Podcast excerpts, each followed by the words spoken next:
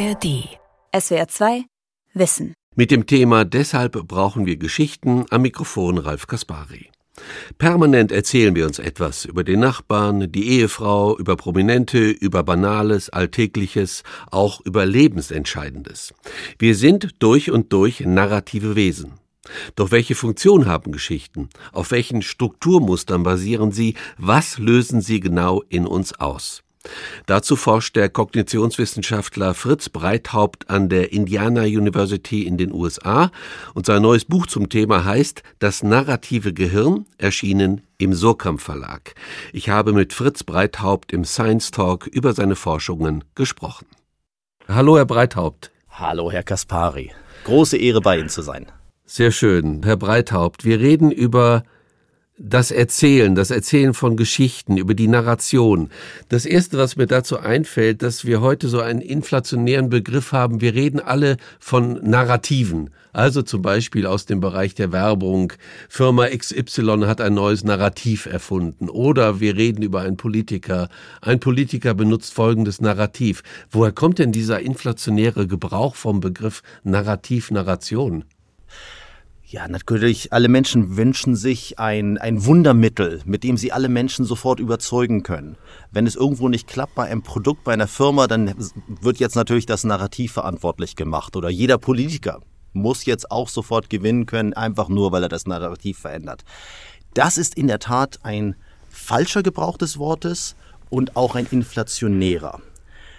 Was aber trotzdem daran richtig ist, ist, dass wir narrative Menschen sind. Wir erzählen unser Leben in Form von kleinen Geschichten.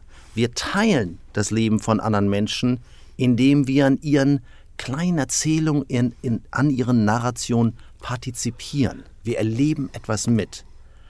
Insofern sind Narrationen schon sehr wichtig und kennzeichnen uns auch. Aber was ist daran falsch, wie Sie angedeutet haben? Was heutzutage in der Werbewirtschaft und im Marketing häufig als Narrativ verstanden wird, ist eigentlich nur eine Message. Hier, kommt, wählt mich, kauft mich und so weiter und so weiter. Ein echtes Narrativ verlangt mehr. Da muss etwas passieren. Es muss ein Vorher und Nachher geben, in dem sich etwas verändert hat. Es muss einen Grund geben, warum wir uns auf dieses Narrativ einlassen wollen. Und sehr vieles, was heutzutage als Narrativ bezeichnet wird, erfüllt diese Bedingung eigentlich nicht. Da passiert nicht viel, das ist nicht anziehend, es ist nicht attraktiv, wir können uns daran nicht wiederfinden. Das ist für mich kein Narrativ. Dann kommen wir zu den richtigen Narrativen, also zu den Geschichten und zum Geschichtenerzählen. Kann man sagen, Herr Breithaupt, in Anlehnung an Friedrich Schiller, der Mensch ist nur dort ein Mensch, wo er sich was und anderen erzählt? das ist toll. Ähm, das hätte ich in mein Buch vorne reinschreiben müssen, denn das würde ich mir in der Tat gerne, äh, das würde ich so unterschreiben. Ich glaube in der Tat, dass wir intensiver leben, ähm, dass wir mehr im Da sind, wenn wir diese Erfahrung des Daseins und des Mitseins mit anderen Menschen als Geschichte erleben und als Geschichte verarbeiten. Auf jeden Fall. Und das heißt eben natürlich auch, dass ein Augenblick nicht einfach nur erfüllt sein muss in dem Augenblick, in dem er stattfindet. Nein, wir können auch viel später auf etwas zurückkommen. Ähm, wir können andere Menschen daran teilnehmen lassen oder können an dem teilnehmen, was uns andere Leute da erzählen. Das ist wirkliches Leben, das ist glückliches Leben, das ist erfülltes Leben. Also äh, zum einen geht es da um das Teilen, Sie haben es gesagt, also wir teilen unsere Geschichten miteinander. Und das andere, was Sie angedeutet haben, würde mich aber noch interessieren. Also kann man sagen, dass wir durch Geschichten in völlig andere Lebens- und Zeitdimensionen äh, kommen können? Ja, ja, in der Tat. Äh, denn in der Geschichte mit diesem Vorher und Nachher treffen eigentlich immer zwei Positionen zusammen die sich eigentlich auch ausschließen. Denn das, was nachher kommt, konnte man vorher noch nicht genau vorhersagen. Es ist da immer ein Moment einer Veränderung, etwas passiert da. Ähm, das muss nicht ganz radikal sein, aber der Mensch vorher und nachher ist doch irgendwie verändert von dem Ereignis. Und insofern ist das, glaube ich, eine ganz, eine, der Urszenen des Menschseins. Diese Veränderung, die Erfahrung der Zeit und was sie mit uns gemacht hat. Also eigentlich geht es dann um Entwicklung. Es geht um Entwicklung, ja.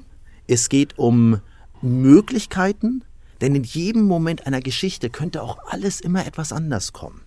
Das Spannende, wenn wir eine Geschichte hören oder selbst wenn wir sie erzählen und uns ausdenken, ist, dass in dem Moment vieles möglich ist. Wir spinnen uns aus, es könnte jetzt so gehen, aber es könnte vielleicht doch anders gehen. Oder wir erzählen, äh, ein Freund erzählt uns, du Fritz, heute bin ich zu meinem Chef gegangen und habe ihm endlich meine Meinung gesagt. So richtig.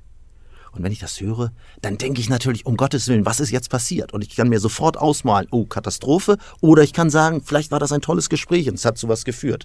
Diese Spannung der Möglichkeiten, ganz, ganz wichtig bei jeder Geschichte.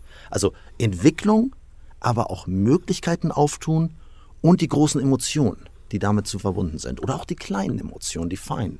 Das heißt aber Möglichkeit, dann eröffnen wir uns schon eine neue Dimension und koppeln uns ab von der Wirklichkeit mit ihren Zwängen und gehen hinüber in diese Möglichkeitsform. Sehr gut formuliert, genau. Wir gehen in andere Räume auf, die ähm, vielleicht gar nicht plausibel sind. Und es sind auch Möglichkeitsräume, wo wir auch manchmal verschiedene Möglichkeiten ausspinnen, die nicht beide gleichzeitig stattfinden können. Wir sind plötzlich nicht mehr eindimensional, sondern vielfachdimensional, mehrräumig. Ähm, denn das, was wir hoffen und was wir fürchten, können wir plötzlich präsent im gleichen Moment einer Geschichte miterleben und mitfühlen, mit ausspinnen, mit entfalten.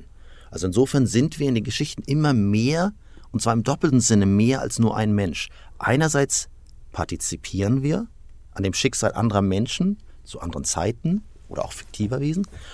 Und andererseits partizipieren wir eben auch an nicht nur an dem, was wirklich passiert ist, sondern auch an dem, was hätte passieren können, was vielleicht hätte passieren sollen, was vielleicht noch passieren könnte.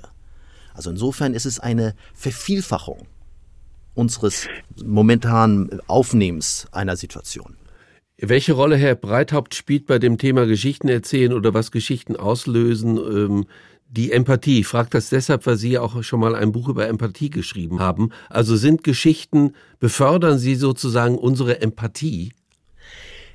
Ja, das glaube ich unbedingt. Es gibt auch die Konzeption der narrativen Empathie, dass wir uns in das Schicksal von anderen Menschen hineinfühlen, indem wir ihre Geschichte erzählen.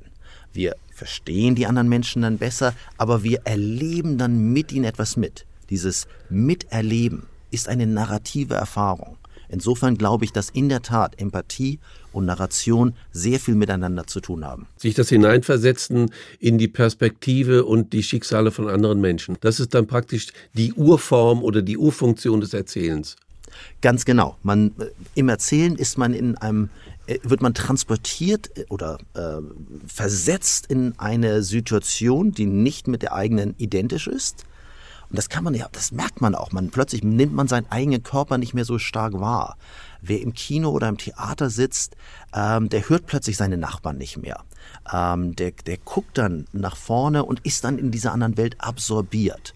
Und das ist der erste Schritt. Man ist in diesem anderen Raum und da begegnet man dann anderen Menschen und kann die, das aus der ersten Perspektive, der ersten Personenperspektive als ich miterleben man kann sich auch vorstellen, man wäre da mitten im Geschehen, ohne identisch zu sein mit einer der Figuren. Wenn Sie das jetzt so schildern, Herr Breithaupt, dann vermute ich mal, dass Sie auch erstmal keine großen Unterschiede machen zwischen einer Alltagserzählung, die ich meinem Nachbar erzähle, und einer hochpoetischen Erzählung, richtig? Richtig, richtig. Ich glaube, wir sind als Menschen auf Narration gepolt und das hat sich natürlich dann ausdifferenziert. Ähm, aber es fing wirklich ganz wesentlich auch mit diesen Alltagserzählungen an, mit Berichten, was man da, was einem passiert äh, ist, äh, was einem da passiert ist, als man im Wald Bären gesammelt hat oder jagen waren oder Mitglieder eines anderen Stammes getroffen hat daraus werden dann irgendwann größere Geschichten, auch mythische Geschichten, äh, fabulierte Geschichten, Erfindungen, Lügen, Ausreden, all diese Sachen. Für mich ist das letztlich ähm, geht auf einen und den gleichen Prozess zurück. Sie haben was sehr Interessantes an Ihrer Uni gemacht. Sie haben nämlich ein Experimental Humanities Lab gegründet und dort arbeiten Sie zusammen mit Literaturwissenschaftlern, Kulturwissenschaftlern, Psychologen. Was wollen Sie da genau erfahren? Wollen Sie erfahren, wie Geschichten wirken auf die Psyche des Lesers, des Hörers?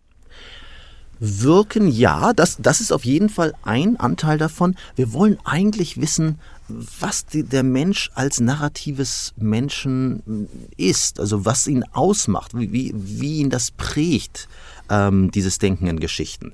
Und das ist etwas, was in der klassischen Psychologie, aber auch in den klassischen Geisteswissenschaften eigentlich seltener besprochen wird, was uns sehr verwundert. So in unserem Labor, um ein paar Beispiele zu nennen, oder ein großes Beispiel, ähm, spielen wir stille Postspiele. Das heißt, wir lassen Menschen Geschichten in eigenen Worten nacherzählen, schriftlich, mündlich, in verschiedenen Formen und beobachten, was sie dabei verändern. Und diese Veränderung, die sie, die Geschichten dabei durchlaufen, vor allem wenn das über viele Generationen läuft, sind sehr aufschlussreich, weil sie uns zeigen, wie die anderen Menschen diese Geschichte verstanden haben, was sie als den Kern der Geschichte aufgenommen haben und was sie als bloßen, bloßes Ornament auch einfach weglassen oder was sie neu erfinden. Ähm, das ist so eine der typischen Studien, die wir die wir machen. Wir spielen auch Spiele mit, wo Menschen Entscheidungen treffen müssen in Geschichten. Wie soll jemand etwas machen? Und wir beobachten dann, was die Effekte davon sind. Dabei geht es uns darum, herauszufinden, was den Kern dieses narrativen Denkens ausmacht. Was ist denn der Kern? Ja, was dabei rausgekommen ist bisher, ja. ist, dass es eben nicht die kleine Kausalgeschichte ist bisher wurde immer angenommen, und das sind frühere Studien, haben das immer wieder treu auch wiederholt, dass es sehr viel um Kausalität geht. Also warum macht der eine Mensch etwas ähm, und warum passiert etwas? Das spielt schon eine Rolle. Aber wir haben festgestellt, dass eine bisher gar nicht untersuchte Dimension noch viel wichtiger ist, nämlich die emotionale Wertigkeit der Situation. Also ob eine Episode uns froh macht, ob sie sehr peinlich ist, ob sie mit großen Risiken verbunden ist, also mit Furcht oder eben auch mit Thrill, also mit dieser Begeisterung der, der, des Risikos. Und dabei haben wir festgestellt, dass wenn die Geschichten nacherzählt werden, dass ganz viel verändert wird. Also warum etwa jemand etwas macht und wie sie das machen und wer eigentlich die Personen sind. Das wird alles verändert. Aber die emotionale Wertigkeit der Geschichte also der Grad, in dem etwas ähm, Peinliches, der Grad der Überraschung, der Grad des, des Positiven und Negativen, der Freude und der Trauer, werden sehr exakt weitergegeben über viele Generationen, auch wenn die Geschichte selber sehr reduziert wird und sehr verändert wird. Wir sind als narrative Wesen anscheinend auf die Emotionen fixiert. Das ist ein sehr interessanter Befund. Also die Menschen die Geschichten weitergeben und die Geschichten verändern, erinnern sich praktisch dann im letztlich nur noch daran, hatte die Geschichte einen guten Ausgang, ging es dem Helden wahnsinnig schlecht, war es traurig, war es ein Liebesnarrativ, an solche Dinge erinnert man sich. Ja, ich glaube, das können auch die Hörer hier auch vielleicht nachvollziehen, wenn sie sich ja. überlegen, so an alte Filme denken, die sie lange nicht gesehen haben häufig erinnert man die Details nicht mehr. Man hat schon noch irgendwie noch eine Idee, ach ja, die Schauspieler waren drin. Oder es war alles sehr braun und dunkel. Oder da war irgendwie diese tolle Bergszene. Aber die erinnern vor allem das Gefühl.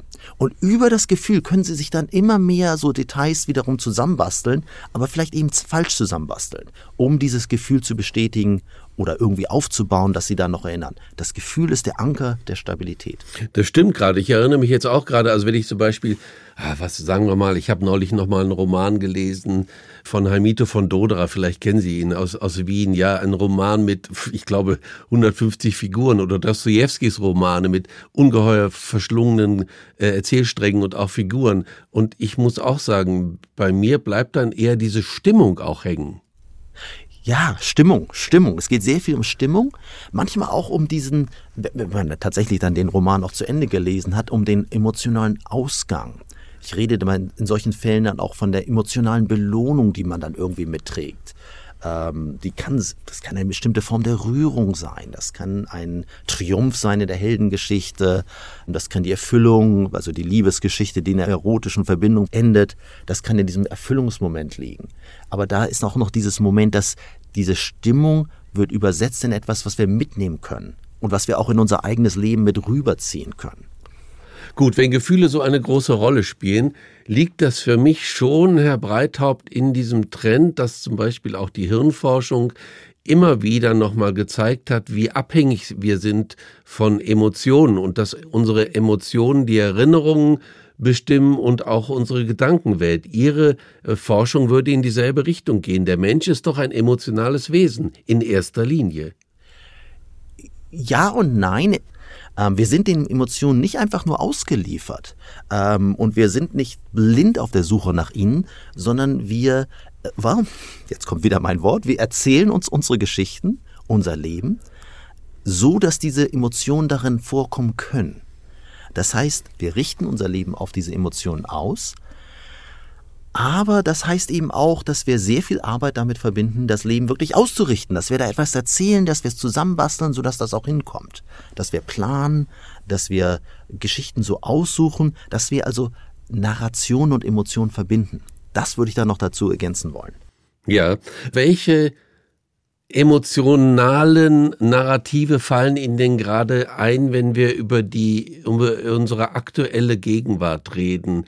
Welche Geschichten erzählen sich da Menschen und auf welche Narrative läuft das hinaus? Also zum Beispiel auf äh, Liebesnarrative oder Heldennarrative. Was würde Ihnen da einfallen?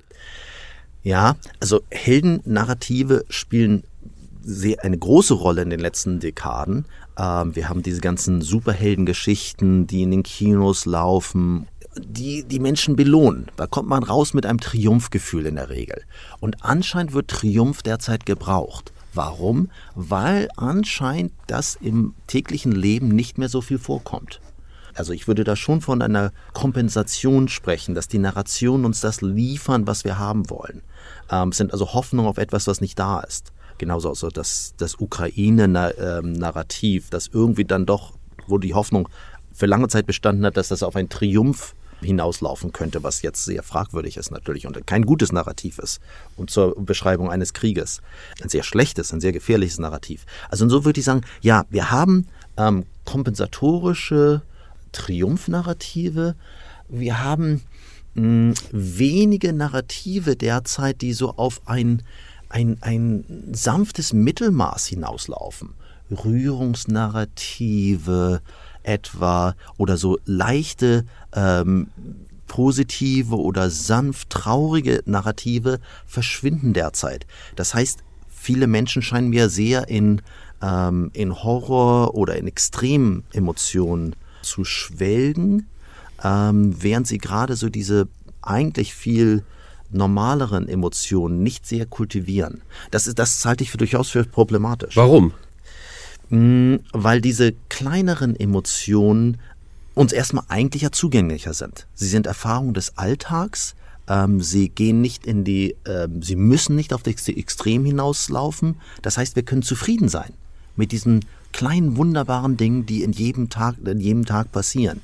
Der kleine Empathiemoment, wo man plötzlich teilnimmt an dem Schicksal eines Nachbarn, der jetzt auch Angst hat vor einem kalten Winter und derartiges. Also diese kleinen Verbindungsmomente, da würde ich mir denken, ah, wer gut zuhört in Alltagsgeschichten, da spielen die eigentlich auch eine große Rolle. Und derzeit höre ich mehr so die extremeren.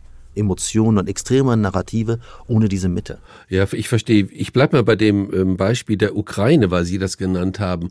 Also das, äh, ich habe Sie so verstanden, ähm, dass das auch von dem Präsidenten Volodymyr Zelensky als Heldengeschichte ähm, aufgebaut und strukturiert wurde. Also als Kampf praktisch von David gegen Goliath. Äh, das war ja so und ist eigentlich immer noch so, ne? Ja, ganz genau. Und das war ja, am Anfang war das ja unglaublich. Also die, zumindest die Beobachter, die ich wahrgenommen habe, ähm, zielten darauf, äh, gingen darauf, gingen davon aus, dass die Ukraine keine Chance hätte und innerhalb von einer Woche ähm, überrannt wird. Dann stand Zelensky auf, ist nicht geflohen aus Kiew, ähm, war sehr medienwirksam, dann auch, hatte eben dann auch berühmterweise angeblich gesagt, ich brauche keine, keine äh, Rettungszug hier, kein Fluchtweg, sondern ich brauche Waffen. Er ist da geblieben und dann war der Widerstand eben auch erfolgreich. So, daraus kam die, diese wunderbare David und Goliath-Geschichte, die auf einen Triumph hinauszielt. Das war am Anfang des Krieges großartig, um den Westen und viele, viele Menschen zu mobilisieren, zu sagen, wir geben hier nicht auf, wir machen weiter. Jetzt habe ich aber natürlich die Angst, dass sich das, dieses Narrativ überlebt hat. Wir sind jetzt in einem Stellungskrieg, der sich so noch hin und her bewegt, der aber jetzt möglicherweise auf eine Kompromisslosigkeit hinausläuft, die mm, am Ende vielleicht doch sehr, sehr viele Leben kosten wird. Ähm, derzeit ist die Rede davon, dass äh, Zelensky eben auch sagt, er wird erst verhandeln, wenn kein Stück ukrainischen Bodens mehr von Russen besetzt ist. Vorher wird nicht verhandelt. Das heißt, dass wir haben jetzt nur noch Schwarz-Weiß-Lösungen. Das kann ich verstehen, denn natürlich, die Ukraine wurde überfallen, aber um eine Verhandlungsposition zu finden und vielleicht auch irgendwo doch einen, einen immer schrägen Kompromiss zu schließen, der auch unbefriedigend ist, aber viele, viele, viele Leben retten könnte. Da ist dieses Triumphnarrativ fatal. Denn das kann natürlich auf einen endlosen Krieg hinauslaufen. Aber dennoch zeigt dieses Beispiel sehr gut, Herr Breithaupt, wie wirkungsvoll Narrative sein können, weil Sie haben es angedeutet, das Heldennarrativ von Zelensky und der Ukraine hat Ihnen ja letztlich die gesamte Solidarität zum Beispiel von Europa gebracht. Ja, genau. Also danke, dass Sie das nochmal betonen, Herr Kaspari, denn es stimmt natürlich, es zeigt uns erst einmal, wie ungeheuer mächtig kollektive Narrative sind. Kollektive Narrative, wenn sie funktionieren wie dieses Triumphnarrativ oder auch manche therapeutische kollektive Narrative, äh, lassen uns nicht mehr los.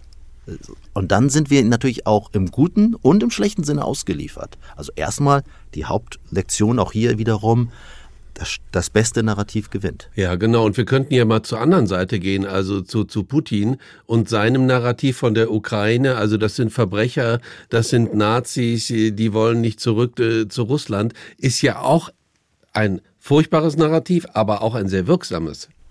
Natürlich, also das, das Narrativ von Putin ist ein ähm, starkes Narrativ. Es ist das äh, Narrativ des verwunderten Bären, des Reiches Russlands, das ein viel Speck eingebüßt hat über die letzten äh, Dekaden ähm, und was jetzt endlich sich aufbegehrt, also aufbäumt und sagt, wir machen nicht mehr mit, wir, wir bringen dieses Großrussland oder das eigentliche Russland wieder zurück.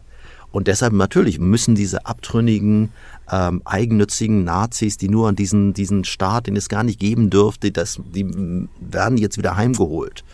Ähm, das ist genau, das ist ein starkes Narrativ und Putin ist dann der starke Mann, der das macht. Ähm, mhm. Das funktioniert natürlich sehr weit. Es kann natürlich auch irgendwann anfangen zu bröckeln, aber das bröckelt erst sehr spät. Ja, aber wir sind jetzt praktisch bei der Gefahr, dass Narrative auch eine negative Wirkung haben können, wenn sie sozusagen die Realität völlig übergehen und ein, eine Fantasieerzählung präsentieren, die als Realität ausgegeben wird. Das ist ja sozusagen die Kehrseite des Menschen, der ein narratives Wesen ist, oder? Ja, Narrative sind ähm, äh, entsprechen einem, einem Ordnungsbedürfnis, dass man eine Geschichte erzählen kann mit Anfang bis zum Ende, dass es dadurch das Leben strukturiert wird und dass man eben diese Belohnung am Ende kriegt. Da ist viel Wunschdenken drin. Ähm, auf jeden Fall, auf jeden Fall. Nun brauchen wir natürlich Ordnungsprinzipien. Ähm, wir wollen unser Leben strukturieren in irgendwelchen Weisen mit Anfang und Mitte und Ende. Das macht es einfacher, Dinge zu verarbeiten, abzulegen auch, Zielvorgaben zu haben, zu wissen, worauf es hinausläuft. Es geht um Bedeutungshaftigkeit des Lebens. Aber die können natürlich alle zur Falle werden. Genau, sie können zur Falle werden. Ich denke ja bei uns jetzt gerade an die Diskussion zum Beispiel der Impfgegner über Corona. Die haben ja auch bestimmte Narrative, die keiner wissenschaftlichen Grundlage mehr standhalten, aber die natürlich auch ein gewisses Ordnungsschema bringen und äh, zwischen Schuldigen und Nichtschuldigen unterscheiden. Ich weiß nicht, bei Ihnen in den USA gibt es ja wahrscheinlich eine ähnliche Diskussion. Wie sehen Sie das als Narrativforscher? Ja, Verschwörungstheorien sind natürlich tolle ähm, Narrative. Und das, der, der Clou bei Verschwörungstheorien ist, dass bereits das Erzählen der Verschwörungstheorie ungeheuer erfüllend ist für den Erzähler. Denn der Erzähler, der so eine Erzählung auf den Markt bringt, kann sich damit den Anschein geben, dass er mehr weiß als andere. Er weiß, was da irgendwo im Verborgenen äh, passiert. Oder sie weiß eben mehr, als in den Medien berichtet wird und weiß, dass das alles nicht stimmt, was da über die Impfung gesagt wird. Und das heißt, die, die, die, die Lust und Freude an der Verschwörungstheorie ist einerseits natürlich, liegt einerseits in dem Ordnungsschema drin, aber andererseits in diesem Mehrwissen, diesem Hoheitswissen, diesem Geheimwissen, was man damit austeilen kann. Das heißt, die Erzählerposition belohnt sich dann, dann auch daran. Ja, das ist ein sehr schönes Beispiel, genau. Äh, ich erinnere an diese wirklich wahnwitzige Theorie, dass unsere ehemalige Bundeskanzlerin ja ein Reptiloid eigentlich sein soll. ja, es gibt ja, gibt's ja, natürlich gibt es doch bei Ihnen in Amerika auch dieses Narrativ, oder? Ach, natürlich, um Gottes Willen. Also hier, wir haben hier ungeheuer viele Verschwörungstheorien. Ähm, wir haben sie rund um die ganzen Impfungsgeschichten, rund um alles, was China angeht und so weiter. Es gibt hier sehr, sehr viele Verschwörungstheorien. Auf jeden Fall. Also eins der, der verrücktesten früher war einmal, dass Hillary Clinton, damals Präsidentschaftsbewerberin, ähm, ein Prostitutionsring über eine Pizzeria äh, betreiben würde. Und Prostitution ist in diesem Land illegal. Ähm, also es gab da das sogenannte Pizzagate-Drama. Also es gab hier immer sehr viele und sehr mächtige Verschwörungstheorien, die aber nie tot zu kriegen waren. Denn die Leute, die die erzählen, haben immer so das Gefühl, ja, wir wissen vielleicht da doch etwas oder hier ist doch ein bisschen Zweifel dran an, an der offiziellen Version. Man tut einen, einen doppelten Boden auf. Und das ist mit Genuss verbunden. Aber darf ich Sie trotzdem fragen, ob die USA da besonders eine Affinität zu haben zu solchen Narrativen? Ich glaube, das kann man schon so sagen. Also der Befund stimmt auf jeden Fall. Es gibt hier sehr viele Beschwörungstheorien. Das hat sicherlich mit dem Zwei-Parteien-System zu tun und diesen Polarisierungsmöglichkeiten, dass die eine Seite immer mehr wissen will über die andere oder es anders sieht. Es hat mit der ähm, schon mit der Freiheit der Medien zu tun, dass hier sehr vieles erlaubt ist, das, was man erzählen darf. Sehr wenig wird als ähm, illegale Meinungsmache abgestuft. Also insofern durchaus auch ein, ein, ein, ein Aspekt, also diese Verschwörungstheorien sind dann auch ein Aspekt der, einer funktionierenden Demokratie in gewisser Weise. Aber eben gleichzeitig, und das ist das Problem, ähm, dadurch, dass es hier wenig äh, Vertrauen gibt an höhere Autoritäten, also die, die, ne, weder den Medien noch den Gerichten oder ähm, anderen Instanzen wird Neutralität zugesprochen. Dadurch wiederum geraten diese Verschwörungstheorien natürlich auch außer Rand und Band. Es gibt keine Kontrollfunktion oder wenig, relativ wenig Kontrollen davon. Am Ende unseres Gesprächs, Herr Breithaupt, weil wir jetzt über die Wirksamkeit und die Mächtigkeit von Narrativen gesprochen haben, wir bräuchten doch eigentlich sowas wie eine, ich jetzt ein bisschen pathetisch, Pädagogik der Narration. ja, daran liegt mir in der Tat sehr viel.